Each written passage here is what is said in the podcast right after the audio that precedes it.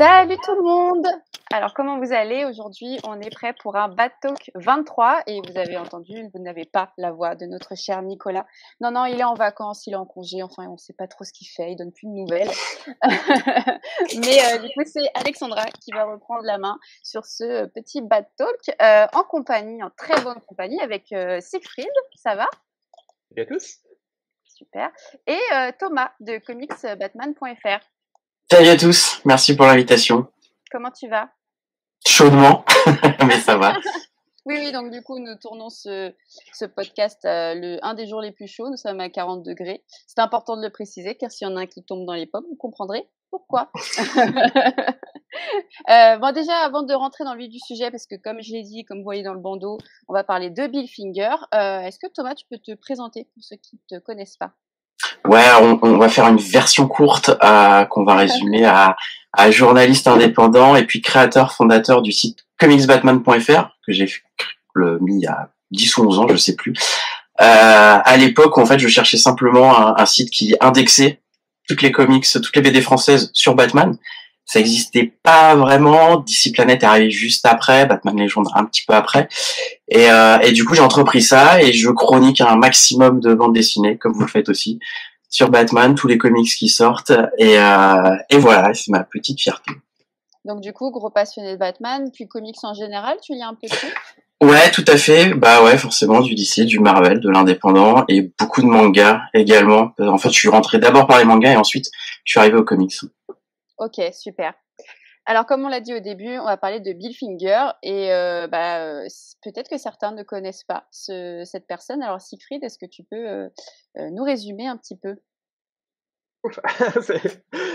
Vaste question. Normalement, si vous lisez des comics depuis 2015 ou voyez des films Batman ou jouez à des jeux vidéo Batman depuis 2015, vous avez cette mention qui apparaît partout, créée par Bob Kane avec Bill Finger avant 2015, vous ne voyez que créé par Bob Kane. Et pour les gens qui ont grandi avec les films de Burton ou la série 92, vous êtes peut-être juste, vous êtes peut-être juste imprégné de cette mention créée par Bob Kane. Et du coup, vous vous êtes un peu passé à la trappe, vous n'avez jamais fait, attention. C'est cette édition du Bill Finger. Parce que depuis 2015, on reconnaît enfin le rôle euh, de Bill Finger, qui était donc le, le scénariste des toutes premières aventures de Batman. Et comme on va le dire pendant pendant ce podcast, pas seulement le scénariste, mais en, fait, il a contribué à l'essentiel de la création du personnage, y compris son costume, y compris la plupart de sa galerie de super vilains. Bref, il est vraiment reconnu aujourd'hui comme étant un co-créateur à part entière et pour beaucoup même davantage le créateur de Batman que, que Bob Kane lui-même. Mais tout ça, ce sont des choses à nuancer, à détailler et on va, on va revenir dessus pendant cette émission. Ouais. Euh, toi, Thomas, comment tu as connu du coup euh, Bill Finger euh, J'étais tombé sur un article il y a des années, bien avant que la BD dont on va parler tout à l'heure euh, était sortie, euh, qui expliquait voilà, il y a un homme dans l'ombre de Bob Kane qui a quasiment co-créé Batman. C'est lui qui a injecté plein d'idées avec d'autres personnes aussi, dont on parlera. Et du coup, en se renseignant un petit peu, on se dit, ben en fait, Bob Kane, qu'est-ce qu'il a fait concrètement à part les dessins et, et négocier un contrat juteux. et puis euh, et puis ensuite il y a eu euh, il y a eu un documentaire qui est très bien, on en parlera aussi, hein, qui s'appelle euh, Batman and Bill, qui revenait sur ça. Et puis euh, désormais la BD qui est accessible à tous, qui, qui parle de la la quête d'un historien et d'un auteur euh, qui s'appelle Nobleman, qui à qui on doit tout en fait. C'est lui qui a qui a été chercher un petit peu euh, les faits, euh, les, la, bah, la vérité, clairement. Il a retrouvé plein de personnes qui ont gravité autour de Bill Finger et il a expliqué, il a vulgarisé un petit peu tout ça et il a réussi à, à le faire jaillir de l'ombre et à retrouver contact avec la petite fille de Bill Finger, Athena Finger, euh, qui a un petit peu réparé l'injustice en, en, étant euh, bah, confrontée à DC Comics, à Warner Bros. Et c'est grâce à elle, enfin à eux deux et à d'autres d'autres soutiens qu'il y a le crédit Bill Finger désormais, comme disait euh, Siegfried depuis euh, depuis fin 2015 dans bah, toutes les productions et à Batman en jeux vidéo, en comics, en films, en séries, etc. Ouais, exactement. Et justement là, je mets euh, sur l'image euh, un croquis de Bob Kane. et donc on va on va bah, obligatoirement les mettre en, en parallèle. Euh, donc, euh, ce que tu alors, disais en euh, off. euh, petite, alors attends, attention, et ça c'est un, c'est un des problèmes de la bande dessinée. Donc on peut déjà commencer par ce petit coup de gueule. Euh, Ce croquis n'est pas du tout de Bob Kane. Non, non, Euh, en non, fait, mais c'est, euh, euh, c'est une inspiration. euh, Non, c'est un croquis qui est réalisé par Arlen Schumer, euh, qui est un historien des comics en gros à la fin des années Oui. 90, qui établit ce dessin souvent attribué à tort à Bob Kane à partir des témoignages croisés de, de plusieurs sources qui essayent d'imaginer comment Bob Kane imaginait Batman avant l'intervention de Bill Finger. Donc, et assez, curieusement, ce dessin apparaît bien au tout début de la bande dessinée, mais le nom d'Arlen Schumer, qui est pourtant son auteur, n'est jamais crédité. J'avais trouvé un peu cocasse que dans, un, dans une BD sur le vol de propriété, on utilise comme ça un dessin de Schumer, un dessin original, sans créditer son auteur, en le faisant passer pour un dessin de Bob Kane, puisqu'on montre Bob Kane le dessiner à un moment donné. Enfin voilà, il y a un petit vol de propriété cette BD sur le vol de propriété qui est un peu curieux, mais voilà, rétablissons tout de suite, c'est le fait, c'est pas du tout de Bob Kane. Et euh, c'est un peu dérangeant, je trouve, de, de, de l'attribuer à, à, Bob Kane dans la bande dessinée sans, Donc, euh, après ce petit coup de gueule de pour bien commencer, euh, on, s'attarde très rapidement sur ce dessin pour montrer de toute façon effectivement la, les différences assez radicales avec le Batman qu'on connaît, donc le costume rouge, le personnage blond, euh, les ailes qui sont inspirées de, de, de Vinci. Euh, et en, fait, ce qui est, ce qui est drôle, c'est que Bob Kane le, reconnaîtra à demi-mot. Enfin, Siegfried, tu me coupes si, si des fois je dis des bêtises, je te fais confiance. Mais euh, c'est très inspiré de Flash Gordon, puisque Bob Kane, la seule chose qu'il voulait, lui, c'était un, créer un Superman un peu bis pour se faire de la thune. Donc il, a, il est arrivé, ce qu'on voit aussi euh, dans, dans, la BD, euh, il comprend que donc les, les pompes de DC Comics lui disent ouais ouais euh, on se fait beaucoup de thunes. Alors c'est pas écrit dans la BD, mais en fait c'était quand même 800 dollars par semaine euh, pour les auteurs euh, de Superman. Donc lui il se dit il faut que je fasse la même chose. 800 dollars à l'époque, euh, je crois avec l'inflation, j'ai fait un petit calcul hier, je crois que c'est du 17 000 dollars euros actuellement. Donc effectivement pour l'époque c'est gigantesque. On est en 1939 à cette époque-là. donc il crée ça et puis, euh, comme on va le voir après, donc il y a Bill Finger qui est arrivé, qui lui a fait des suggestions, et voilà, et on va arriver à cette couverture emblématique. Euh, je laisse la parole à, l'un de vous pour euh, pour enchaîner un petit peu.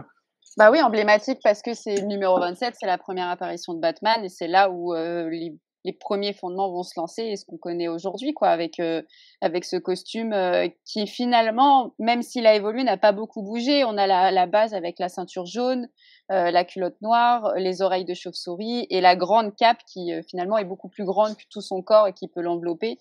et surtout aussi l'idée de s'envoler et d'être au-dessus des toits directement dans cette dans cette couverture qui est, qui est marquée là. En fait, c'est les, les bases un peu graphiques iconique que même quelqu'un qui a jamais lu un Batman, qui a jamais regardé, il, va, il va savoir que c'est Batman. Et donc justement, c'est intéressant. Tu parlais de la ceinture, le symbole euh, aussi sur le torse, la, les ailes de chauve-souris, le, masque, etc. Là, tout ça, c'est imputable à Bill Finger.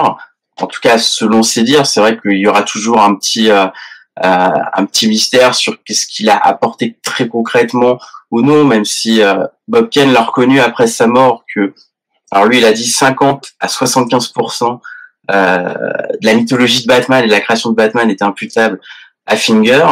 Euh, en coulisses, on, tourne autour de 90%. Je pense qu'on saura jamais un petit peu le, le, le vrai chiffre, mais euh, mais voilà. Et, et c'est ça qui est, qui est important aujourd'hui, c'est de réparer cette injustice. C'est que ce qu'on voit là, eh ben en fait, on le doit plus à une personne qui n'a jamais eu son nom jusqu'à fin 2015 euh, qu'à celle qui qui a eu son nom euh, surtout euh, sur tous les supports, qui paradait euh, dans des interviews, etc. Et qui ne se faisait pas, euh, comment dirais-je, qui faisait aussi remplacer pour les dessins, mais on, va y venir après. Ouais. Et justement, on va revenir un petit peu sur la BD. Donc, je vous passe un peu la diapo sur la dernière BD euh, qui est sortie euh, chez Urban Comics, hein, toujours Bill Finger dans l'ombre du mythe. Euh, Est-ce que Siegfried, tu peux revenir dessus? C'est marrant de l'avoir sorti maintenant, quelques années après le documentaire. Il n'y a pas vraiment voilà, il n'y avait pas une de grosse communication euh, dessus. C'est, ça faisait parmi des, ça faisait voilà partie des sorties, euh, euh, on va dire mensuelles d'Urban Comics. est-ce que tu peux nous en parler un peu? Bah, il faut dire qu'il n'y a plus vraiment de débat aujourd'hui. Le nom de, de Bill Finger est à peu près connu de est à peu près connu de tous les Bat fans qui du coup savent qu'il est le créateur de Batman. Donc je comprends qu'il n'y ait pas forcément eu de com autour euh, de, de com excessive autour du comics, d'autant que il s'appuie effectivement sur le documentaire et sur toutes les recherches qui ont déjà été faites. Donc ça a du sens aussi qu'il sorte quelques années après pour euh, vulgariser un peu cette histoire de, de, Bill Finger auprès du grand public. Euh, donc je rappelle que c'est scénarisé par, euh, je sais pas comment le prononcer, Julian mm. Vologe. excusez ma prononciation de je sais pas quelle langue c'est, du, du tchèque peut-être, qui avait déjà scénarisé le, un, un comics sur Schuster qui était paru il y a quelques années et qui avait, avait été remarqué. C'est scénarisé, pareil, désolé pour le, enfin dessiné, désolé pour la prononciation, par Erez Zadok. Et c'est une bande dessinée qui clairement s'inscrit voilà dans le registre du, du, documentaire et des recherches faites entre temps pour réhabiliter l'œuvre de Bill Finger. Donc on est dans quelque chose, dans un parti pris, disons biaisé. En tout cas, il y a une volonté quand même géographique, d'autant que c'est préfacé par Athena Finger, dont l'a dit la petite fille elle de, de Bill Finger lui-même. Ça Pré Préfacé est un bien grand mot. Hein. Elle a écrit dix lignes. pas grand chose. Elle dit pas grand chose, mais elle a obtenu d'apparaître quand même sur pas mal de planches à l'intérieur. Ouais, ça s'appuie complètement sur euh, euh, Bill, donc le, livre Bill the Boy Wonder, The Secret Co-Creator of Batman de Mark Taylor Nobleman, au point que l'un des fils rouges de la bande dessinée, c'est de faire apparaître ce, journaliste, chercheur, Mark Tyler Nobleman, comme personnage principal qui va essayer de, comme le disait Thomas, d'aller euh, d'aller chercher des sources au bon moment en fait, juste avant que juste avant que tout le monde que tout le monde commence à mourir, mais à une époque où déjà c'était la plupart étaient morts. Enfin du coup dans cet entre-deux assez intéressant et c'est l'un de ceux qui va vraiment réhabiliter la mémoire de Bill Finger grâce à ce, document. Et euh, du coup on le voit vraiment investiguer euh, toutes les toutes les investiguer tous les survivants et tous les lieux qui portent encore en quelque sorte la mémoire de Bill Finger donc évidemment, on est dans un livre qui est là pour glorifier la contribution de Bill Finger, même si le livre n'est pas complètement à charge contre Bob Kane non plus. Donc il y a cette espèce d'entre-deux assez curieux qui essaie de ménager un peu tout le monde. Et finalement, c'est euh, pour moi, c'est un peu un parangon du livre autorisé, entre guillemets. C'est-à-dire que c'est publié par DC Comics, donc il faut quand même que tout ce qui est dit soit approuvé par DC Comics. C'est euh, préfacé par, euh, par Athena Finger, ça s'appuie sur Nobleman, donc il faut que tout soit approuvé par la famille et les défenseurs de Finger. Donc on essaye un peu de, de mélanger tout ça pour un livre qui dit du mal de Finger, euh, dit du mal de Kane, mais pas trop, qui dit énormément de bien de Finger, quitte à être euh, un peu excessif euh, par de, de, temps en temps, et qui au final, pour moi, a manqué de nuances. On, va revenir dessus sur le sur ce qui à mon avis a bloqué un peu dans les dans les dans les discussions, mais voilà pour un avis un peu général, c'est vrai que c'est un, un livre que j'ai trouvé un peu confus dans sa narration, justement, du fait qu'il y a beaucoup trop de lignes temporelles qui se mélangent. Enfin, sur une bande dessinée qui fait à peu près 150 pages, on nous parle d'Athena Finger enfant, on nous parle d'Athena Finger adulte, on nous parle de la quête de Mark Taylor Nobleman, donc euh, à une époque plus ou moins contemporaine, et on nous parle de euh, Bill Finger rencontrant Bob Kane et Bill Finger dans les décennies qui suivent, parfois avec des ellipses qui sont pas toujours, euh, qui sont qui sont un peu brutales, qui sont pas forcément numérotées chronologiquement, et tout ça qui alterne avec la quête de Nobleman, sachant que les personnages ont tendance, même si j'aime beaucoup le dessin qui est assez doux, les dessins des personnages ont parfois tendance à, se ressembler. Et, euh, les, premières planches, je voyais, je voyais Nobleman, je me suis dit, mais pourquoi est-ce qu'on passe d'Athena Finger à Nobleman? Est-ce que c'est la même époque Enfin, qu'est-ce que c'est que cette histoire? Et puis non, en fait, c'est c'est c'est une histoire totalement différente. Et Nobleman, il a un peu la même tête que que Bob Kane, et même à deux planches d'intervalle, j'étais à peu près sûr qu'un personnage était euh, Bob Kane, alors qu'en fait non, c'était Bill Finger parce qu'il a la même tête que euh, Bill Finger euh, quelques années auparavant. Enfin, il y avait quand même une certaine confusion en termes de visage, et pour un pour une bande dessinée qui se veut un peu documentaire, j'ai trouvé ça assez étrange de créer autant de autant de confusion temporelle et graphique au point que bah il y a des fois on on, trouve les réponses en feuilletant un peu, en revenant un peu en arrière, on se, rend compte qu'effectivement on avait manqué quelque chose et on raccroche les wagons. Mais euh, il faut quand même faire un vrai travail personnel, ce qui, est un peu curieux pour un livre qui a cette, démarche-là. Je suis, un, peu d'accord avec toi. Euh, juste avant que, je rebondisse et que toi aussi Thomas, euh, peut-être revenir pour les personnes qui ne connaissent pas sur Mike Taylor Nobleman, revenir un petit peu sur cette personne Thomas. Euh, oui, alors comme disait euh, Siegfried, c'est, c'est d'abord un, un, conférencier, auteur, euh, journaliste, euh, enquêteur, hein, clairement, qui avait donc sorti un livre sur l'un des pères de Superman quelques années plus tôt, puisque aussi ont eu un, une sorte d'anonymat, mais pas dès le début en fait, c'était, c'était assez différent de, de Bill Finger. Et alors, tu parlais de cette période d'entre-deux, euh, Siegfried, en fait, c'est très clairement fin des années 2000, début des années 2010. C'est toute cette période-là où il va faire son enquête sur Bill Finger. Euh, c'est quelqu'un qui a soifé de justice, il porte très bien son nom d'ailleurs, euh, et, il le dit d'ailleurs dans le documentaire, dans le livre, enfin des fois sa femme elle, elle en peut plus, il est obsédé par cette quête de vérité, euh, et donc tout le fruit de son travail, c'est sorti dans ce livre, Bill the Boy Wonder, euh, qui a été refusé. et alors il le dit en préface, je dois avoir mes notes quelque part, presque près de 34 fois, je crois, ce qui est assez dingue, euh, comme si c'était un secret euh, qu'il fallait pas sortir, alors que beaucoup dans l'industrie étaient quand même euh, au courant depuis la, la fin des années 60, et puis ça, ça, ça n'a cessé d'augmenter jusque dans les années 90. Et donc le fruit de son travail sort dans ce dans ce livre et, et, en fait, le livre qu'a sorti Urban Comics, euh, c'est peut-être aussi pour ça qu'on l'a eu que cette année. Euh, ce qui, bah, je crois qu'il est sorti que, que là en, en 2021, donc c'est quand même tout récent. Là où l'autre livre que tu as montré est sorti il y a 10 ans, c'était pile en juillet 2012, si je dis pas de bêtises. Donc forcément, il y a eu des réactualisations euh, depuis qui ont été injectées là-dedans, et c'est pas plus mal d'ailleurs, comme ça, ça permet d'avoir quelque chose d'assez euh, bah, d'assez solide sur euh, en termes de, de dernière fait, de dernière actualisation. Euh, on parlait de fin 2015, donc euh, le, le, nom de Bill Finger apparaît dans Batman v Superman, sorti en 2016, la saison 2 de Gotham, qui était la, la première fiction euh, à l'écran aussi qu'il ajouté. Et puis, euh, puis à partir de là, il y a eu les, comics. Et donc Nobleman, voilà, c'est le mec qu'on va suivre dans ce livre-là avec d'autres personnes. Alors, je partage ton point sur le fait que la, la temporalité est un peu un peu complexe. C'est juste en fait, il manque juste à chaque fois une petite case qui donne euh, l'année. C'est tout con, mais c'est le seul truc qui manque. Alors, alors voilà, des, fois ils le font. Des, fois ils le font, genre 1936, euh, c'est l'année à laquelle Finger a rencontré euh, Bob Kane. Donc ils avaient à peine 20 ans tous les deux, 20 et 21 je crois. Et puis après c'est vrai que ça, ça, ça voyage beaucoup. On jongle entre le passé et le présent. Euh, J'ai pas eu trop à titre personnel de difficulté à reconnaître les visages, mais plus effectivement Ok, mais là, on voit qu'il y a un rendez-vous dans les bureaux de DC Comics. Euh, du coup, euh, Bill Finger, visiblement, il est employé par DC Comics alors qu'il était avec Bob Kane. Il commence à aider sur Green Lantern. Qu'est-ce qui se passe? Et donc, je dois faire mes recherches personnelles pour comprendre qu'on est en 1940 et qu'en fait, il s'est écoulé à peine quelques mois, à peine deux ans entre le moment où Bill Finger a été euh, embauché entre guillemets euh, par Bob Kane pour pour écrire tous ces scénarios, pour euh, pour consolider et créer la, mythologie de Batman. Et ça, c'est vrai que ça manque dans la BD. On comprend pas très bien euh, la, temporalité, le nombre d'années qui passent, etc.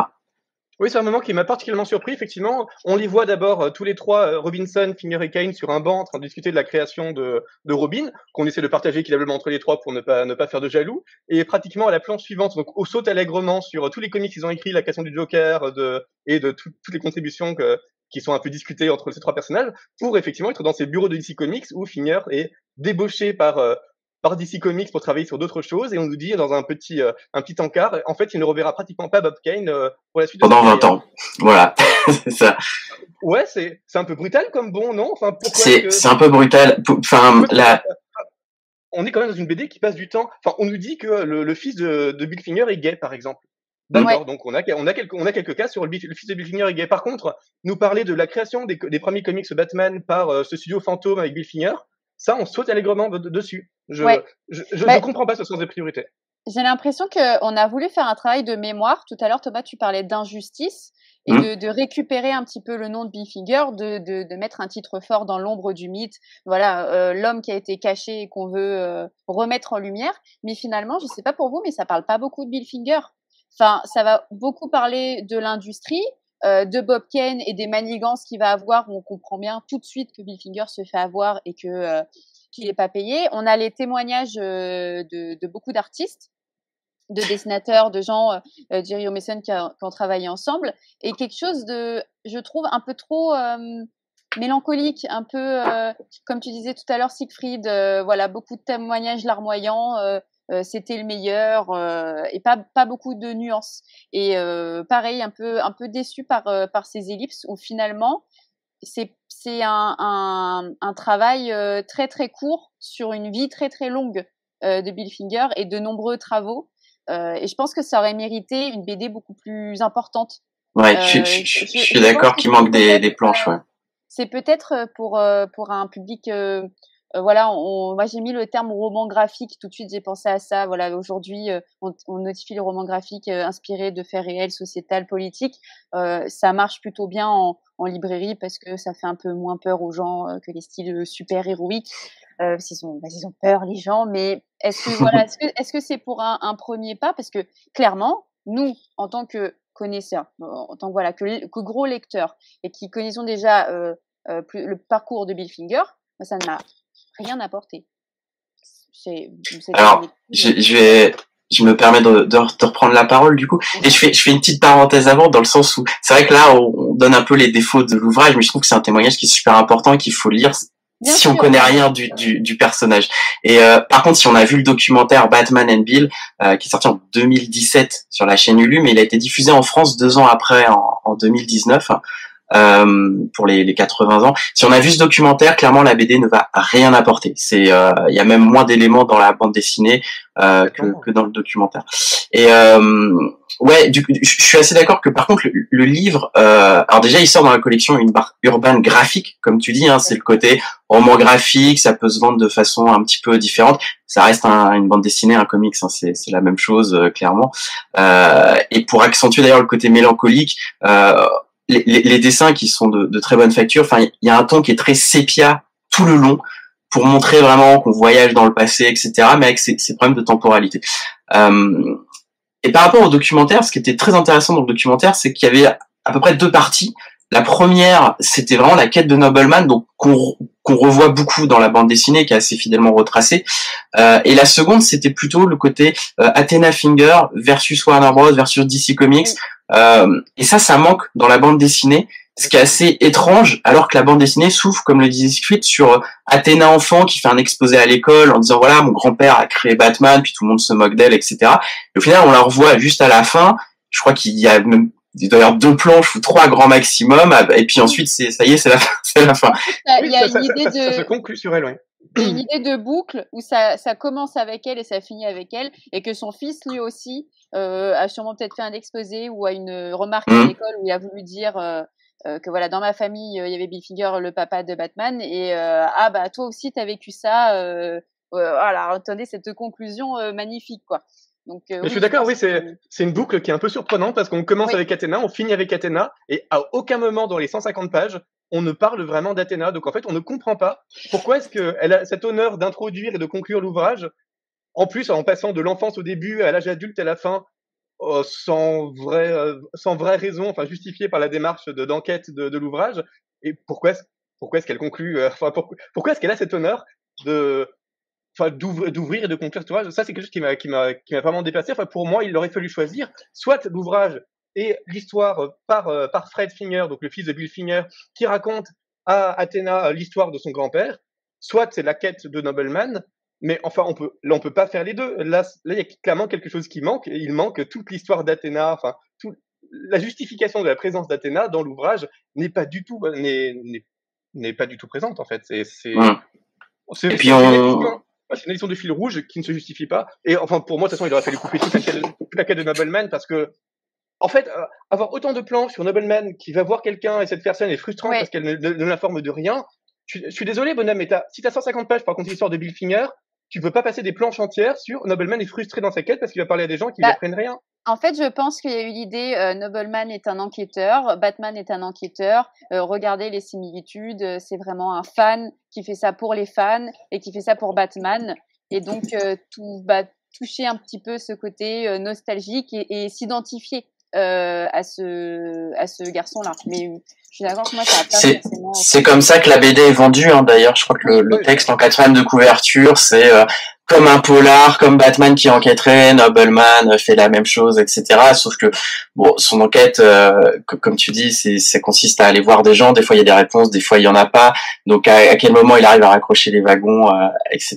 C'est vrai que ça, ça survole des passages de Bill Finger et puis ça en met d'autres. Euh, en avant qui sont peut-être pas les plus pertinents, surtout ouais, que la BD est assez courte. et puis juste pour revenir sur sur Athéna, un truc qui m'a choqué, comme on commence sur elle, mais sans savoir en quelle année ça se fait. Et vu qu'elle est enfant, a priori, on doit être dans les, dans les années 80, 90, mais même ça, on, ne le sait pas, c'est un petit peu dommage. Mm, mm. Et euh, justement, peut-être qu'on peut revenir sur Athéna. Là, j'ai mis une photo d'elle justement l'inauguration euh, de la rue Billfinger, qui a été un, gros euh, événement. Mmh. elle, a, elle a aussi beaucoup parlé. pour vous, qu'est-ce qu'elle a, qu'est-ce qu'elle apporte à la aujourd'hui à l'image de, de Bill Finger? Vas-y, Zig. Juste, je fais une parenthèse. C'est la, c'est la, c'est la première fois qu'il y a une rue à New York qui est du nom d'un comics. Euh, l'auteur l'explique dans la, la postface du, de la BD. Et rien que ça, déjà, c'est, c'est, c'est assez dingue comme truc, quoi. Et en plus, et en plus, c'est pas un nom entre guillemets très connu. Euh, c'est d'autant plus euh, élogieux et valorisant pour euh, pour le médium que que ce qu'il y avait avant. Bah, je sais pas trop quoi répondre à la question parce que dans les faits, elle apporte pas grand chose au monde du comics dans le sens où c'est une figure qui est pas du tout connue du grand public. Enfin, le grand, même le grand public qui connaît Bill Finger n'a jamais entendu parler d'Athena Finger. Et comme le disait d'ailleurs Thomas en début d'émission, elle a beaucoup contribué à la reconnaissance du travail de Bill Finger, mais elle y a contribué avec beaucoup d'autres. D'ailleurs, euh, quand Jerry Robinson décide de créer les, les, les, Finger Awards, euh, qui sont certainement l'une des deux ou trois récompenses les plus importantes du monde du monde du comics, justement pour récompenser les auteurs qui n'ont pas eu la reconnaissance qu'ils méritaient, il fait peut-être plus en termes de coûts de, de coûts médiatiques en faveur de Finger que le travail d'Athena Finger qui se focalise quand même sur cette figure de son cette figure de son grand-père. Donc c'est assez beau parce que ça, ça montre aussi l'implication familiale, personnelle que des personnes, que, que, des gens peuvent avoir pour défendre un héritage. Parce que c'est en ça que commencer par par effectivement cette espèce d'humiliation publique qu'elle subit quand elle explique que son grand-père a créé euh, Batman et où personne ne la croit et tout le monde se moque d'elle, elle est presque euh, harcelée scolairement euh, parce que les gens disent ben non, tout le monde sait que c'est Bob Kane et pas Bill Finger. Donc en ça, c'est assez intéressant de montrer que parfois ça peut toucher vraiment au personnel, même si bon, ça reste extrêmement individuel. Et c'est aussi pour ça que j'aurais peut-être préféré qu'on fasse un peu davantage l'impasse sur elle, peut-être pour montrer davantage Nobleman et montrer davantage en quoi il y a une lutte pour la reconnaissance des auteurs qui a été menée déjà par Nobleman euh, en faveur de, de, Schuster, de, de, de Schuster notamment, de Ziegel et Schuster en général pour la connaissance de Superman. Euh, il y a aussi toute la quête sur euh, tous les problèmes de, Ditko et de ses ayants droit. Enfin, il y a énormément de, de, problématiques qui sont assez peu évoquées ici, mais encore une fois, parce que voilà, ça reste un ouvrage autorisé, donc il faut défendre les personnes qui ont cédé, qui ont cédé du droit au livre, et il faut évoquer de parler de gens qui pourraient nous poursuivre. Donc on va pas parler de Ditko parce qu'il pourrait faire un procès, on va pas parler de Marvel parce qu'il pourrait faire un procès. un peu trop consensuel pour toi? Complètement, euh, pour moi, c'est complètement consensuel. D'ailleurs, on le voit, j'étais assez choqué. On a le témoignage de Sheldon Mulder, par exemple, qui explique que euh, c'est la passion et euh, qui parle de Bob Kane et qui en gros explique qu'il faudrait même pas créditer Bob Kane et qu'il faudrait même pas créditer Finger parce que Bob Kane c'est le vrai créateur de Batman que c'est il y avait une passion une énergie que personne d'autre n'avait que c'est le seul auteur de Batman que tout le crédit lui revient euh, que c'est même DC qui a choisi de reconnaître d'autres dessinateurs mais que c'était pas du tout la faute de Bob Kane. Enfin après, c'est le c'est le seul passage du livre qui qui euh, qui entre guillemets défend Bob Kane. Euh, j'ai trouvé que ça manquait de nuance à, à ce sujet-là. Et, et, juste avant, pour reparler vite fait d'Athena Finger, pour euh, recontextualiser et expliquer, parce que je pense qu'en fait, les, sur les gens là qui vont nous écouter ou nous regarder, euh, autant la BD elle est facilement accessible, et euh, autant le, le, documentaire dont on parle depuis tout à l'heure, il est assez difficile à trouver ou faut demander au tonton américain, comme on dit. mais juste dans ce documentaire, qu'est-ce qu'elle a fait concrètement Athena Finger? Parce qu'on n'est pas revenu un petit peu là-dessus. Euh, elle, elle voulait pas s'engager de base dans cette dans cet immense combat juridique. C'est important déjà de le rappeler. Euh, elle le dit clairement, ça lui rappelle trop de mauvais souvenirs, ses, ses grands-parents, sa famille. Enfin, les histoires en plus sont assez compliquées c'est Nobleman en fait qui va un petit peu la, la tirer, enfin la, la pousser plutôt euh, vers euh, vers ces enjeux-là. Et puis parce que dans les conventions on commençait à en parler, elle était invitée, elle commençait à répondre ça. Donc il y a beaucoup de fans qui se sont qui ont répandu cette parole et qui ont demandé plusieurs fois à DC Comics dans des Comic Con etc. Au fait pourquoi il y a toujours pas Bill Finger etc. Euh, elle après elle avait des échanges euh, entre avocats et juridiques et puis un jour ils sont arrivés à une entente monétaire et cordial et en échange du, crédit euh, que l'on sait. Donc on sait pas trop en fait euh, qu'est-ce qui s'est passé d'un point de vue euh, d'un point de vue juridique Est-ce que il y a eu une armée d'avocats de son côté qui ont réussi à défendre le truc? Qu'est-ce qui s'est passé concrètement? Ça, ça reste assez assez secret, mais en tout cas, elle a obtenu gain de cause et les fans et nous aussi entre guillemets. Donc c'est ça plus important. Et c'est vrai que ça, dans, dans, le livre, on le, on le voit, on le voit pas, donc on sait pas concrètement euh, ce qu'elle a fait, euh, qu'est-ce qui va se passer. On sait juste qu'elle a été découverte via MySpace quand Nobleman euh, l'a cherché et que à partir de là, on suppose la suite, mais effectivement, ça aurait mérité d'être montré. Je pense qu'il manque une vingtaine, voire une quarantaine de pages à, à, ce livre pour vraiment couvrir davantage de choses. C'est un peu court, ouais. C'est que tu voulais rebondir? Euh, non, non, enfin, pour moi, le problème, c'est pas qu'il manque des planches, c'est que, y a, c'est ce qu'on dit depuis le début, il y a un manque de, de cohésion et de linéarité qui, à mon avis, est plus dommageable que l'absence de planches. Et si on avait remplacé toute la quête de Nobleman par, euh, par le combat d'Athéna, on aurait retrouvé cette, euh, on aurait retrouvé la cohésion qui manque, donc sans ajouter de planches, juste en remplaçant les planches par d'autres plus efficaces pour créer euh, vraiment deux fils rouges, le combat d'Athena Finger et la vie de, et la, la vie de, et la vie de Bill Finger, on aurait quelque chose de plus, de beaucoup plus complet, de beaucoup plus consistant. Ouais. Là, mm. voilà, plutôt que cet ouvrage qui s'éparpille un peu dans tous les sens, et euh, finalement, on bah. comprend pas trop pourquoi Nobleman apparaît autant, pourquoi on parle de Zatanna Finger alors qu'elle fait rien dans l'ouvrage, enfin, c'est, pourquoi on parle de Finger si c'est pour faire des ellipses aussi violentes, enfin, c'est, il y a une démarche d'auteur éditorial qui est un peu incompréhensible. C'est vrai que ce qui peut être un peu frustrant aussi, qui, ce qui peut être un peu frustrant aussi, c'est que on voit quelques échanges entre Bob, euh, Bill et des fois Jerry euh, qui expliquent un petit peu comment ils vont créer un personnage. Mais euh, voilà, pour pour Robin, c'est c'est quatre cases quand ils sont dans un parc.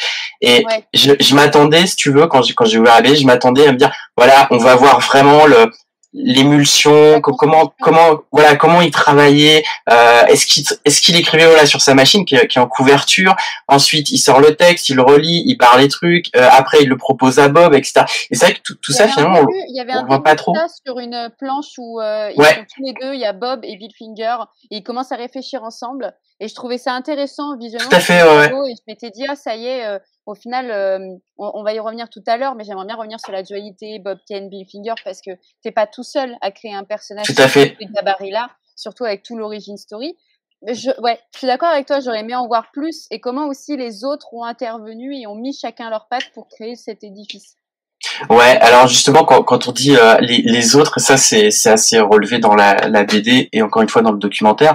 Euh, on, en a parlé, mais peut-être pas de façon un peu plus détaillée. En fait, ce qui se passait, c'est que Bob Kane, il créait des ateliers. Et dans ces ateliers, il y avait donc euh, des gens qui dessinaient pour lui, qui crayonnaient pour lui, qui ancraient pour lui, qui colorisaient pour lui, sur un scénario qui était envoyé par Bill Finger, donc ça, ça, ça a presque 20 ans malgré tout.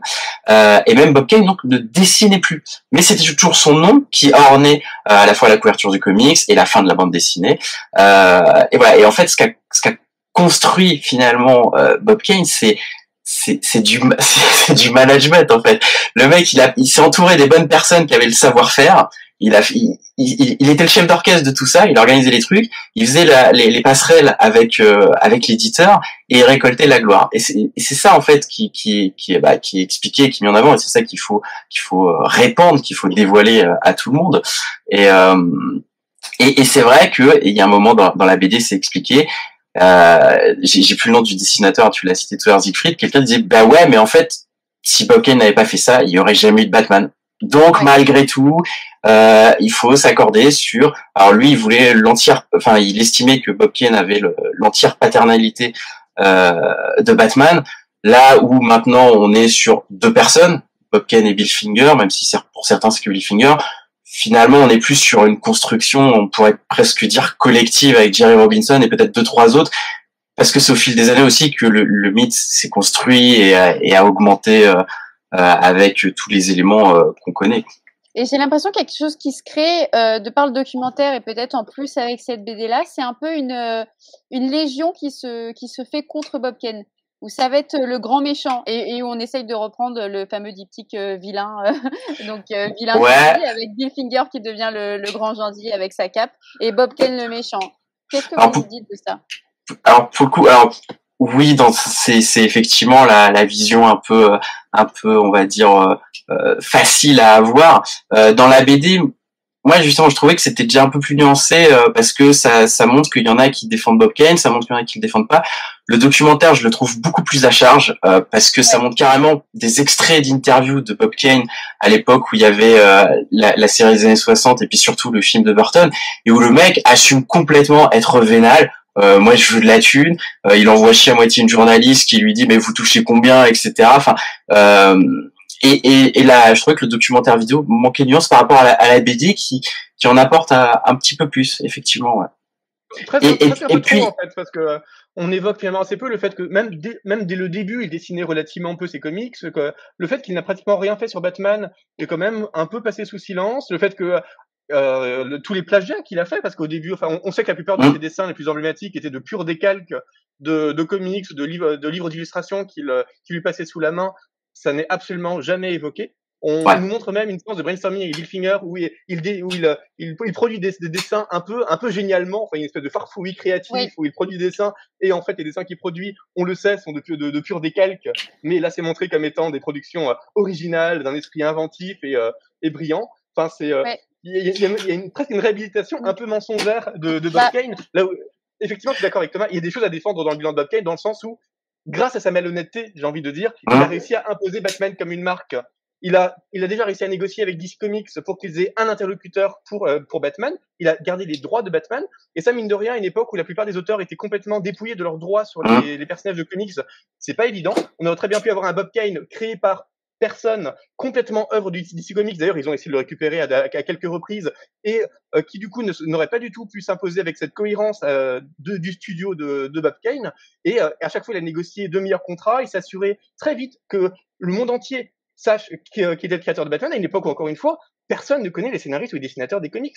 Mais lui, dès Batman, dès euh, Batman numéro 1 en 1940, qui sort juste quelques mois après bah, Detective, Comics 27, il négocie pour avoir une page entière qui fait sa biographie, qu'il présente comme le créateur unique de Batman. Enfin, il y a une espèce de constitution de mythe 20 euh, ans avant, euh, avant ce que, bah, ce que fera Stan Lee aussi pour instaurer, pareil, une espèce d'image de, créatif au détriment des autres pour, pour Marvel. Et mine de rien, tout ce travail de publicité, de marketing même s'il s'y repose beaucoup sur des mensonges, des, tromperies de, ses collègues, c'est aussi ce qui a permis à Batman de, à, Batman de survivre. En fait, c'est ça qui est intéressant, c'est que Bob Kane était le commercial qui a, comme mmh. tu le dis très bien, apporté le nom de Batman.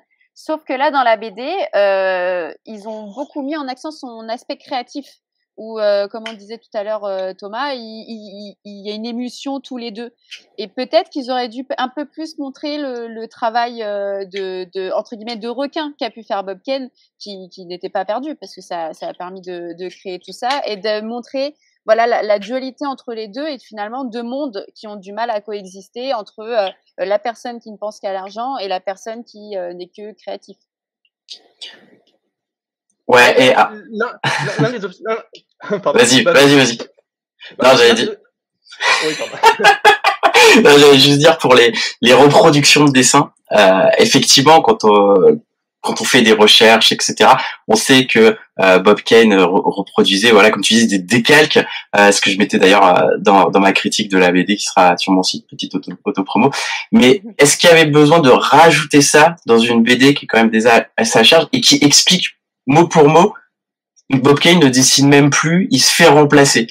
Pour moi, il n'y avait pas forcément besoin dans le sens où la, la BD, enfin, parce que nous, on est des, grands fans et des spécialistes qui connaissent déjà ça, mais le but c'est de vulgariser, de montrer un, peu l'envers d'un décor qui était pas très glorieux. Donc, euh, à mon sens, c'était suffisant, quoi. Mais j'aurais préféré qu'il s'attarde sur d'autres choses qu'on a a évoquées euh, en amont. Tout à fait le, problème n'est pas tant de, de, ne pas montrer les décalques, mais c'est de montrer des décalques comme étant des productions originales. Euh, finalement, mmh. on, on, trompe pratiquement la, sur la marchandise, d'autant que, voilà, le, lors de cette séance que, dont, je parlais de première création du, du personnage de, des dessins de, dessins de Batman, les, euh, parmi les dessins qu'on nous montre, il y a ces, ces, fameux dessins dont on sait que Kane les a produits bien après cette époque, ouais. mais qu'il avait antidaté en, en notant 1934 dessus pour faire croire qu'il avait des concepts de Batman bien avant sa discussion avec Bill Finger et s'attribuer tout le mérite.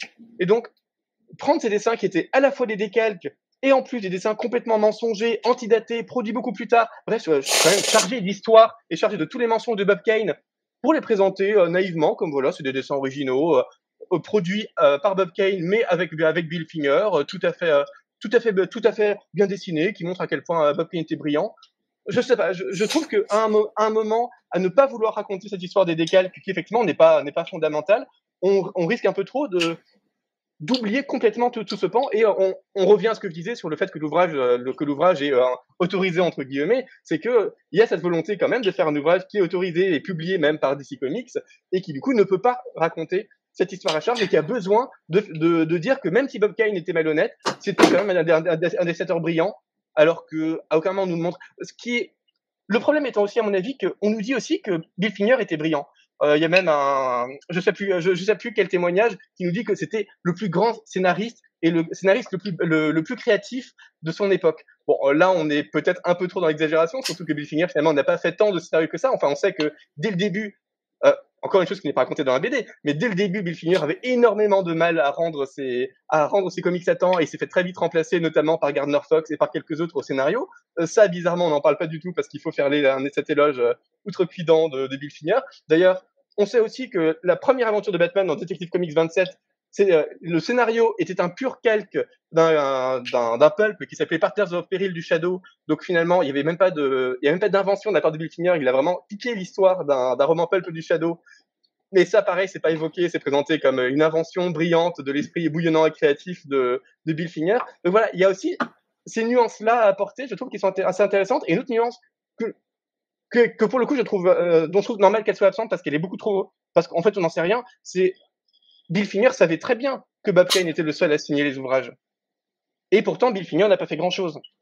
Bill Finger aurait très bien pu, dès le début, aller voir DC Comics et leur dire bon, bah, écoutez, j'aimerais être crédité aussi, on est les contrats de, on sont les contrats avec Bob Kane. Il aurait pu rompre avec Bob Kane s'il était vraiment fâché contre ça. Il aurait pu se faire connaître du public beaucoup plus tôt. Mais il a quand même choisi de rester dans l'ombre euh, pour énormément, pour sans bah. doute énormément de raisons qui sont assez complexes. Parce qu'il voulait pas arrêter, il voulait pas arrêter ça, parce que Bob Kane euh, l'embrouillait un petit peu, parce qu'il se savait aussi impuissant à, produire des, énormément de scénarios de Batman. Donc il voyait bien que Bob Kane avait cette énergie foisonnante qui permettait de, tenir un studio, alors que lui était incapable de fournir chaque semaine les, euh, les scénarios qui, qui, qui, lui étaient demandés. Du coup, c'était pas évident de, de vouloir se prétendre co-créateur de Batman. Il y avait énormément de c'est une question de personnalité aussi. On a vu ça dans Marvel aussi avec Stan Lee euh, euh, et Kirby. Enfin voilà, il n'a pas été le seul finalement. Il a pas. Je pense pas que le terme choisir l'ombre, ce soit bien bien formulé parce que il a peut-être pas eu le choix et qu'il n'a pas eu la force de de de de, de bah, d'agir et de et de se mettre contre Bob Kane. Peut-être qu'il s'est dit que euh, que le tour était fait, que lui il avait trop de contacts, qu'il avait trop le bagou pour euh, pour finalement lui s'imposer. Ouais, il y a, y a deux, il y a deux voix un peu qui sortent à chaque fois sur ce sujet, alors qu'ils sont pas dans la BD. C'est que effectivement, c'est un homme entre guillemets simple qui voulait pas faire de vagues, il voulait juste euh, écrire des, des, scénarios et euh, vivre euh, un minimum décemment de ça. Finalement, il était dans la, la pauvreté toute sa vie. Et puis, et puis l'autre voix qui qui survient de temps en temps, c'est plutôt, il avait peur, il s'est il disait, ben, je vais perdre mon travail si j'essaye de faire ça puisque bah il avait vu qu'aussi que les créateurs de Superman ça ça avait pas marché. Mm. euh, il savait dans l'ombre enfin c'était une autre époque euh, également. Donc euh, voilà. Mais ça c'est vrai que dans, dans la BD il y a, y a, juste je crois qu'il y a une ou deux cases un moment où euh, on voit Jerry Robinson qui s'énerve un petit peu avec avec Bill Finger en disant mais tu sais qu'il se sert de nous ça, ça, suffit etc et et Finger ne dit rien en fait Ouais, voilà, parce que Finger, soit il dit rien, soit il répond juste, bah ouais, mais bon, euh, sans lui, on n'en serait pas là. Et, après, Jerry Robinson, lui, bah, il va, il va quitter, il va, il va fonder son propre studio. Et, euh, et je pense que Finger, voilà, il a peut-être pas l'énergie nécessaire, une espèce de peur. Euh, on n'a pas conscience non plus peut-être de, de l'emprise qu'il y avait. Alors, il y a, c'est vrai que finalement, ils sont restés à peu près deux ans entre guillemets euh, proche pour se voir, pour faire les choses. Et après, comme comme c'est expliqué pendant pendant une vingtaine d'années, euh, c'était du courrier, euh, etc. Et il y a y y a une planche qui est assez touchante où euh, Finger à un moment il tape du poing sur la table, il, il appelle il appelle Bob Kane et puis il se retrouve dans un dans un bar et il y a plus de bulles à ce moment-là. Juste on voit qu'ils sont énervés puis à la fin ils se marrent comme comme les deux gamins de 20 ans qu'ils étaient. Euh, qu'est-ce qui s'est passé? Est-ce que Boken a, a, retourné le cerveau de Finger à nouveau en lui disant je vais parler du passé, des bons trucs? Ou est-ce que non, il y avait une, une amitié entre guillemets sincère à ce moment-là? Voilà, mais... la, la, BD répond à ça puisque la, la, vignette d'après c'est euh, c'est Bob Kane en train de en train de, de, de souffler enfin il s'essuie limite ah oui c'est vrai. Pardon ouais. c'est encore une manigance euh, c'est encore une manigance de Bob Kane. Donc, donc c'est clairement il l'a embobiné c'est volontaire oui. oui. Donc c'est re-rentrer dans l'idée que euh, Bob Kane est le méchant et le filou et que euh, Bill Finger est le fragile. Mais en vrai, ça peut être ça. Le problème aussi, c'est que là, on parle de sensibilité, on parle de personnalité mmh. et qu'il n'y avait pas de caméra, il n'y avait pas de petite souris et qu'on ne sait pas vraiment ce qui s'est passé. Donc il y a des bases, euh, il y a des bases réelles, des témoignages, etc. Mais même les témoignages sont subjectifs. C'est-à-dire que l'auteur qui va dire Bill Finger c'était le meilleur, mais ça peut être le meilleur pour lui mais c'est euh, c'est pas forcément le meilleur pour l'autre. C'est pas euh, un, un, fait euh, qu'ensuite nous on doit bah. répéter à cette époque-là c'était lui le meilleur. Non, les, les, de toute façon, les, les témoignages qui sont les, les plus pertinents, c'est justement ceux voilà où, où, ça parle de faits concrets. Quand ça dit, euh, ben voilà, c'est Bill Finger qui a eu l'idée de créer une Batmobile, machin, etc., d'ajouter ci, d'ajouter ça, euh, etc. Et comme comme je disais en début d'émission, de toute façon, Bob Ken l'a reconnu à demi mot deux fois. Une, fois que Finger était mort, c'était plus facile. Euh, donc il y a, y, a, y a une grosse part de vrai dans tout ça, évidemment. Oui, oui, mais après, D'ailleurs, c'est assez amusant dans la, dans la BD parce qu'on a effectivement cette vignette où euh, Bob Kane admet à demi-mot que bon, Finger a quand même contribué. Et la vignette suivante, c'est la tombe de Bob Kane où, euh, où euh, Bob Kane a lui-même écrit son épitaphe et il explique que c'est Dieu qui lui a inspiré la, à lui seul la création de Batman. Enfin, le, le, le, le, contraste est assez joli entre tiens en fait c'était pas il n'était pas complètement pourri Bob Kane, il finit par admettre que Finger existait. Ah bah non en fait ah. c'est Bob Kane est le prophète de Dieu, créateur seul et unique du, du vrai Batman. Enfin c'était j'ai trouvé ça assez assez drôle. Et du coup, question pour vous en tant que fan de Batman. Aujourd'hui, vous dites que euh, euh, Bob Kane et Bill Finger sont les deux créateurs euh, de Batman, ou Bill Finger est le principal, ou Bob Kane le principal. Comment vous, vous présentez la chose? Alors, je, re- je reparle de mon site euh, comicsbatman.fr depuis Oui, le de- depuis le début, depuis le début du site en fait, enfin ou, le jour où j'ai découvert euh, les articles qui parlaient de ça, le, le crédit que je mets, euh, alors que, enfin d'ici Urban Comics par intermédiaire de DC m'avait dit voilà il faut, il faut écrire ça sur sur votre site machin, c'est c'est les, les mentions juridiques légales. Euh, J'inverse en fait, je mets toujours, euh, j'ai toujours mis Batman une création de Bill Finger et de Bob Kane. Voilà, je, je le mets, euh, je mets Finger en, premier. euh, voilà. Après, euh, pff, le, le débat sur euh, est-ce que c'est les deux ou l'un, dans tous les cas, ça reste malgré tout les deux, parce que sans Bob Kane, il n'y aurait jamais eu Batman non plus. Ou peut-être 30 ans après, sous une autre forme, sans le succès qu'on connaît, etc. Et ça, c'est des questions, on peut pas y répondre de toute façon. Mm, mm. Et toi, Sécrine? Euh, Bon, déjà, rappelons que c'est pas Batman créé par euh, euh, Bob, Bob Kane et Bill Finger, c'est euh, Batman créé par Bob Kane avec Bill Finger. Qui est une, toujours intéressant à rappeler parce que Superman est créé par euh, Jerry Siegel et Joe Schuster. Donc ils n'ont pas exactement la même mention. Il y a un vrai parallèle position pour Superman, alors que euh, il y a ce, cette formulation un peu différente pour Bob Kane. Comme, euh, pour Et c'est celle qu'a créé- obtenu euh, Athéna justement. Et ça, c'est un peu flou parce qu'il euh, il- il disait juste ça. On a obtenu ce with et pas ce end. Et qu'est-ce que ça fait, donc- change du coup pour les, les, les gens qui Bah, pas ça montre qu'il y a un vrai créateur de, euh, de Batman qui est Bob Kane, mais qu'il plus- a eu la, il a eu la collaboration de, de Finger. Mais du coup, Finger n'est qu'un co-créateur, collaborateur du vrai créateur, là où Siegel et Schuster sont vraiment mis à égalité l'un avec l'autre. Donc c'est une concession qui est euh, bon, qui est, un- qui, est un, qui est un petit peu regrettable, surtout vu tous Ouais, ouais. contemporains, mais apparemment c'est à tout le monde et qui finit par euh, vraiment entrer dans le langage commun. C'est d'autant plus dommage que bon, d'ici, il a quand même attendu la mort de Finger, mais même celle de Robinson. Robinson, je rappelle qu'il est mort en 2011. Donc, pour moi, il y a quand même peut-être un lien entre le fait que Robinson soit mort en 2011 et que euh, DC a attendu 2015 pour créditer, euh, pour, euh, pour créditer Finger. Parce que s'ils avaient, s'ils, s'ils avaient fait du vivant de, de Robinson, peut-être que Robinson aussi aurait voulu son, son Wiz, euh, Wiz- Ouais, c'est vrai, Robinson, qui aurait été totalement légitime parce que Oui. dans tous les débats qui existent autour de qui a créé Robin, qui a créé le Joker, par exemple, globalement, euh, Robinson s'en tire plutôt pas mal d'après les synthèses qu'on qu'on peut avoir et euh, d'après tous les bruits qu'on a de l'époque. Euh, Robinson quand même, il est arrivé plus tardivement que les autres, mais il a quand même eu une importance créative énorme sur l'importance qu'a pris Batman à cette époque-là. Donc il y a, il y a énormément de petits, euh, de, petites choses qui sont, qui sont glissées, euh, qui sont glissées sous le tapis par cette chronologie, par ce whiz. Euh, mais bref, pour répondre plus directement à la question, pour moi, en fait, aucun des deux n'a vraiment créé, créé, créé Batman. S'il y avait eu que, que Finger et Kane, pour moi, Batman serait pratiquement mort-né. Heureusement qu'il y a eu Robinson, heureusement qu'il y a eu Gardner Fox. C'est ce que je rappelle dans, dans le livre que j'avais écrit, dans le chapitre que je consacre justement sur la, à la création de Batman.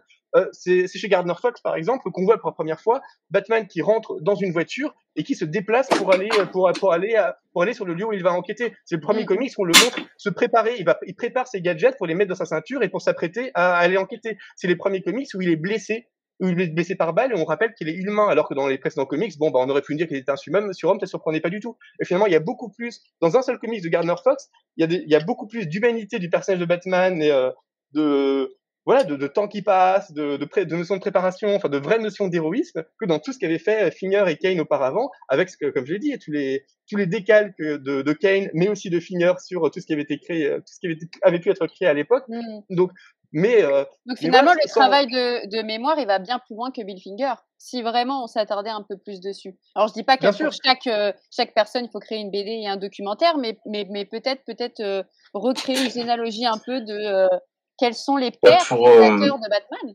Ouais, mais ça, ça dans la dans la BD, je trouvais que justement Robinson, il montrait bien son apport et que c'était assez euh, assez équilibré au- au- aussi. Et je refais une petite parenthèse sur le sur la notion du du et euh, donc du n mais sous forme d'esperluette. Euh, quand il y a quand il y a un crédit, ça veut dire que les deux noms ne peuvent pas être dissociés. Et c'est vrai qu'en mettant un whiz, eh ben on peut le dissocier Bob Kane de de Bill Finger.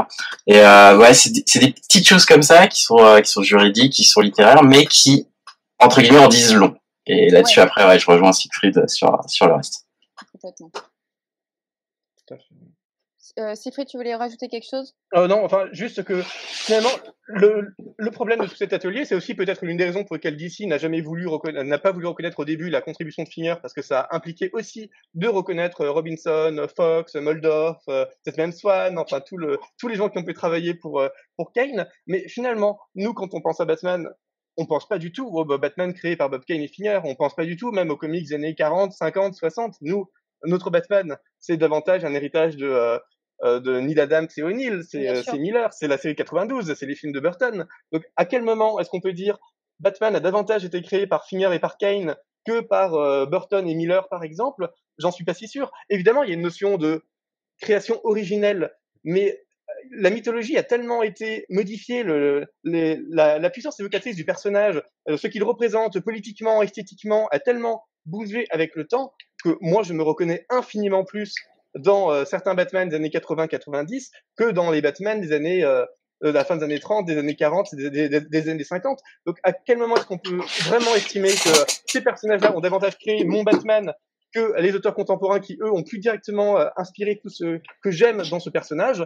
C'est pas si évident. Donc, c'est un peu une banalité à dire, mais Batman, c'est les, les personnages de comics sont des voilà, ce sont des personnages univers qui sont des créations complètement collectives, qui sont créés aussi bien par, qui sont créés par des milliers, littéralement des milliers de et qui évoluent aussi avec, euh, qui évolue avec le spectateur et les, et les nombreuses oui, si, euh, si Batman ne marcherait pas, il n'y aurait pas eu autant de demandes, il n'y aurait pas eu tant d'émulsion d'idées, et aujourd'hui, euh, beaucoup moins de runs autour de lui les, les, les, lecteurs, les lecteurs spectateurs sont aussi des créateurs indirects de Batman, voire directs, parce qu'on a toute la génération dans les années 70 notamment, où ceux qui commencent à écrire et à dessiner Batman sont les gens qui avaient lu ses aventures dans les années 40-50 par exemple. Et donc il y a aussi tout ce jeu euh, qui fait des lecteurs, des auteurs de premier plan. Le problème, c'est mais... faire un débat euh, philosophique sans fin. C'est-à-dire que qui a fait Batman Non, mais en fait, il faudrait même plus un podcast là. C'est. Euh. Non, mais pour, pour, pour, résumer, c'est pour, pour moi, tu, tu, peux pas dire ouais, le Batman de 92, il a rien à voir avec l'autre dans le sens où t'aurais jamais eu le Batman de 92 si t'avais pas eu le Batman de Finger, Robinson et autres. C'est, un peu en fait comme les groupes de musique qui évoluent, qui changent de membres, de guitaristes, de machin, etc. Mais il y a toujours une, matrice un peu originelle. Finalement, c'est, un petit peu la même analogie. Et, euh, tu pourras toujours dire ah ouais, mais c'est plus comme avant ou ah moi je préfère cette période-là, etc. Ouais, mais à la source de tout ça, t'as toujours le même euh, le, même personne.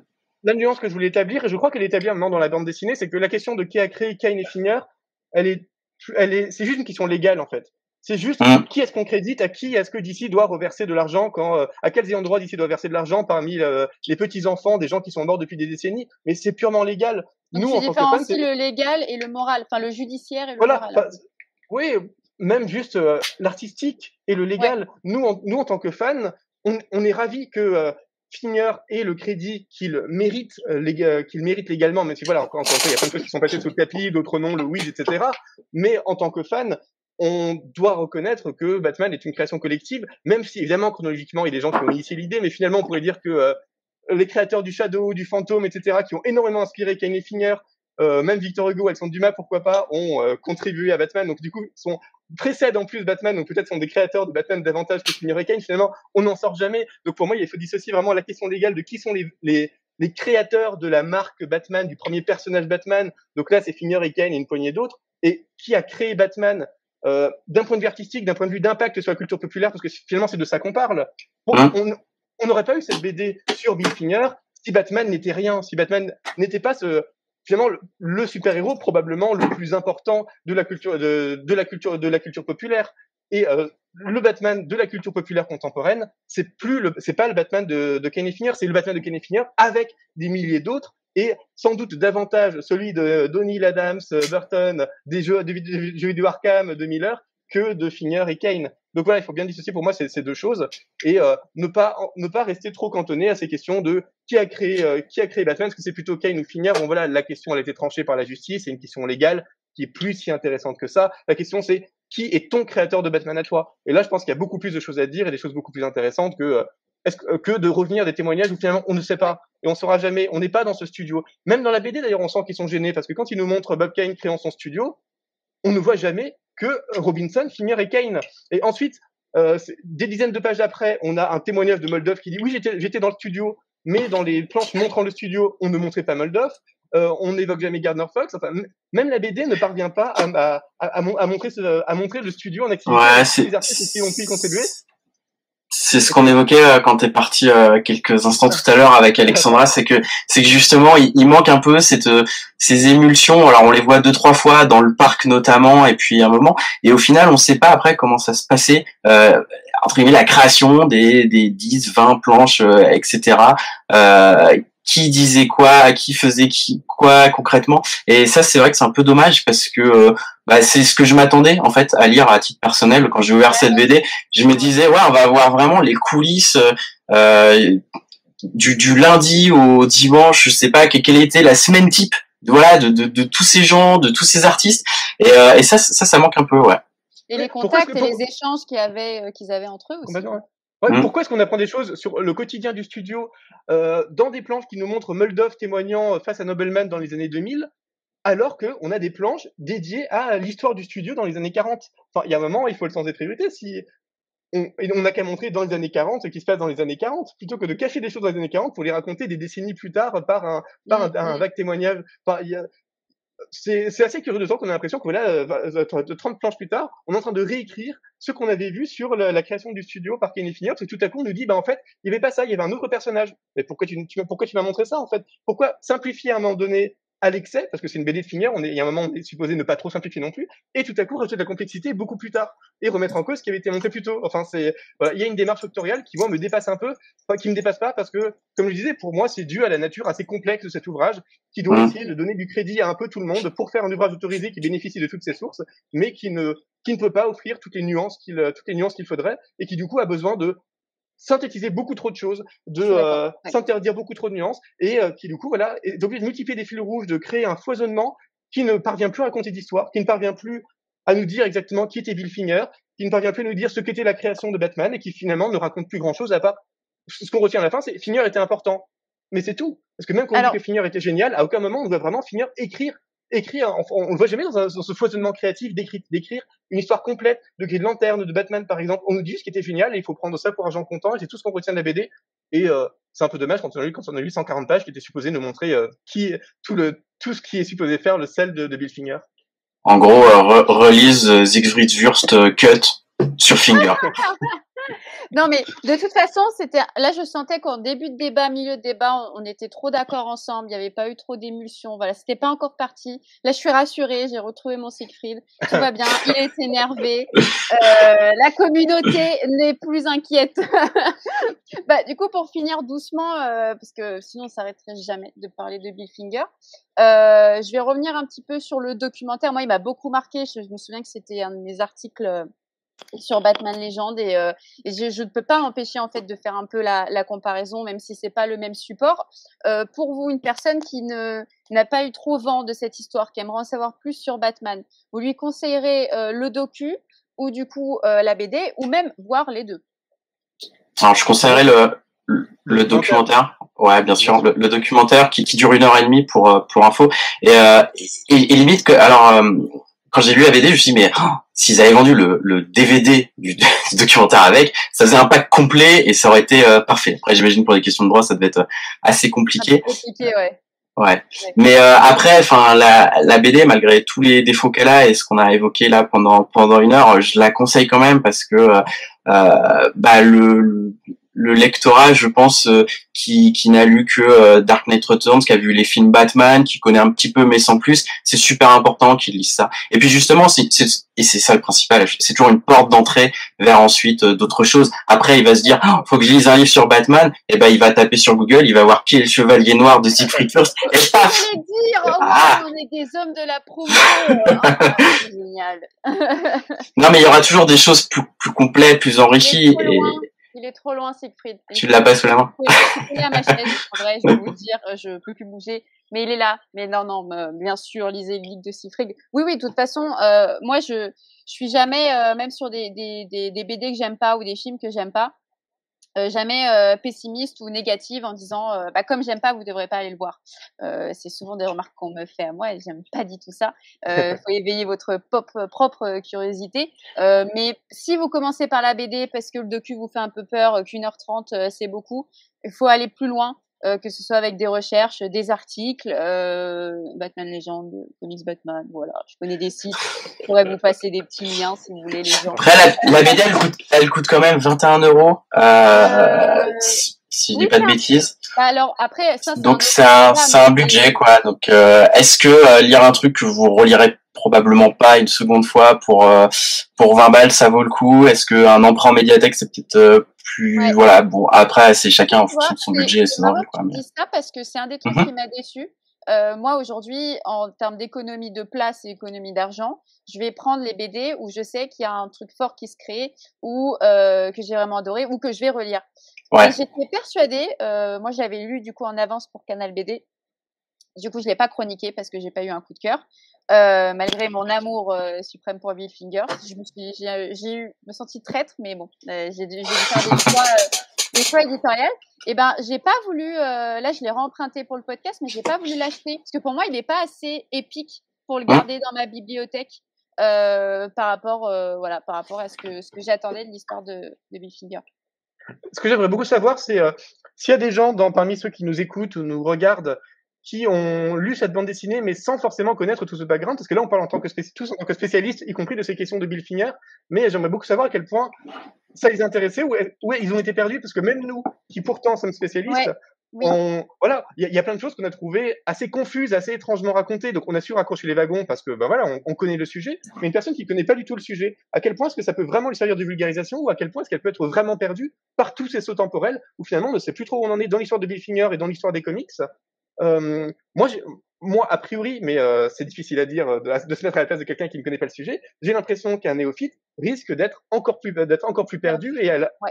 Voilà, et à la fin de l'histoire de pas comprendre exactement comment se fait un comics, qu'est-ce qu'a fait Bill Finger exactement. Là où le- la bande dessinée précédente du même scénariste sur Joe Shuster, un rêve américain, était pour le coup beaucoup plus linéaire. Il y avait euh, un storytelling qui était quand même beaucoup plus assumé. Et ça, c'était un vrai ouvrage de vulgarisation qui Ouais. ne qui ne- ne por- portait pas vraiment de réflexion. Mais en même temps, pour le coup, l'histoire de Joe Shuster, elle est beaucoup plus simple que celle de Finger parce que les polémiques sont pas exactement les mêmes. Mais, euh, mais j'ai, voilà, j'ai cette, cette impression qu'il y a, il y a quand même un échec euh, octorial, éditorial quelque part avec dans cet ouvrage sur, euh, sur, sur Finger, qui est que on parvient pas du tout, à- on parvient pas à le rendre accessible. La forme, elle est un peu indigeste parce que tous ces témoignages, parfois utiles, parfois pas utiles, c'est un peu rébarbatif quand même. Euh, voilà, tous ces, tous ces bons temporels, pour- euh, alors qu'on aurait pu rester d'avant. Il y a des, il y a des fois, je me suis dit, ben, j'aimerais bien rester avec ce Finger des années 40. Pourquoi est-ce que tout à coup on repasse à d'autres choses et on, finalement on ne revoit jamais Finger, on le revoit 20 ans après? Enfin, c'est, euh, Mm. ça engendre des frustrations et des confusions qui, à mon avis, risquent d'être assez déplaisantes pour un, un lecteur qui, qui maîtrise pas complètement le sujet. Mais euh, voilà, c'est juste une impression Ouais, personnelle. Je suis très ce- curieux d'avoir des retours de, de néophytes. ce sera un retour intéressant, comme, comme je l'évoquais tout à l'heure. Je, je partage un peu moins ce point. Je trouvais que la lecture, elle était quand même assez fluide. Euh, le rythme est assez haletant. Enfin, ça, ça se lit bien, ça se lit assez rapidement. Les dessins sont quand même euh, agréables.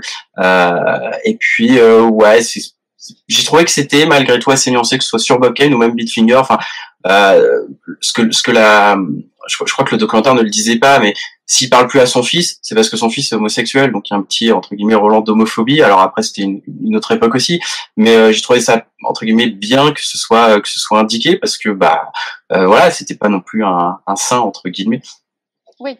Bon, en tout cas, il y a du bon et du moins bon dans la BD. Et Mm. dans tous les cas, comme dit euh, Siegfried ou Thomas, euh, n'hés- n'hésitez pas à le lire pour découvrir un peu plus, pour en tout cas connaître le nom de Bill Finger. Ça, c'est important. Tout important de n'importe quel média. Euh, faut savoir, voilà, c'est euh, aussi un papa de Batman parmi tant d'autres. Et euh, vos retours aussi seraient intéressants, bah, que ce soit avec Thomas de Comics Batman, sur nous avec Batman Legend, euh, via le YouTube ou via le- les plateformes de podcast. euh, qu'est-ce que qu'est-ce que cette lecture vous a inspiré et qu'est-ce que Bill Finger vous vous inspire euh, bah, merci beaucoup les garçons, c'était trop cool de parler de Bill Finger avec vous. Ça vous a plu? Ça Merci pour l'invitation. Ouais, ouais, bien sûr. Avec... Ok, cool. tu reviendras du coup.